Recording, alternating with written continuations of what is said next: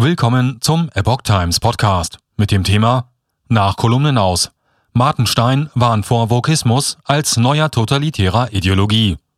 Ein Artikel von Reinhard Werner vom 28. Februar 2022. Der bekannte Publizist Harald Martenstein hat kürzlich nach der nicht abgesprochenen Entfernung einer Kolumne durch den Tagesspiegel seine Zusammenarbeit beendet. Nun warnt er vor wokem identitärem Denken aus dem immer mehr ein neuer Totalitarismus erwachse. In einem Kommentar für die Welt hat sich Publizist Harald Martenstein am Sonntag zu Wort gemeldet und vor dem Aufkommen einer neuen totalitären Ideologie gewarnt, die er als identitär, andere als woke bezeichnen würden. Der Beitrag erschien im Kontext seiner Entscheidung, nicht mehr für den Tagesspiegel als Kolumnist zur Verfügung zu stehen. Woke lebe von nationalistischen und marxistischen Anklängen. Nach Nationalismus und Kommunismus wachse, so Martenstein, eine neue totalitäre Ideologie heran. Ich nenne sie identitär, andere woke. Diese habe vom Nationalismus das Stammesdenken, wir sind besonders wertvoll, und vom Marxismus die irre Idee geborgt, sie sei keine Meinung, sondern eine Wissenschaft. Sie habe edle Ziele, wie den Kampf gegen Rassismus und Diskriminierung zum Beispiel. Aber sie will die ganze Macht, Sie ist unduldsam, sie kann skrupellos sein und brutal, um Andersdenkende auszuschalten, schreibt er.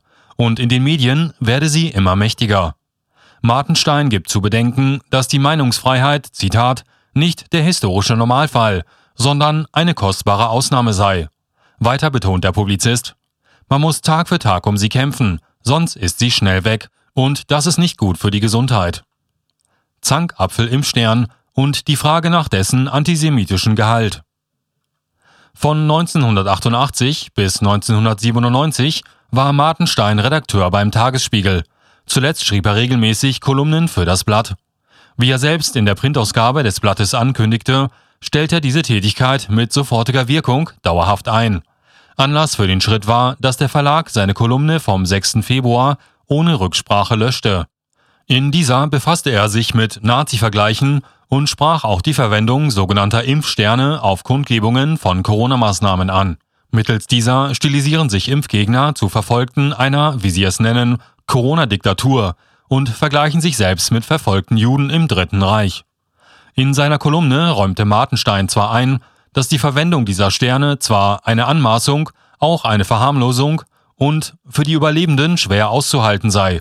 Er erklärte jedoch, sie sei sicherlich nicht antisemitisch, weil die Träger sich mit verfolgten Juden identifizierten.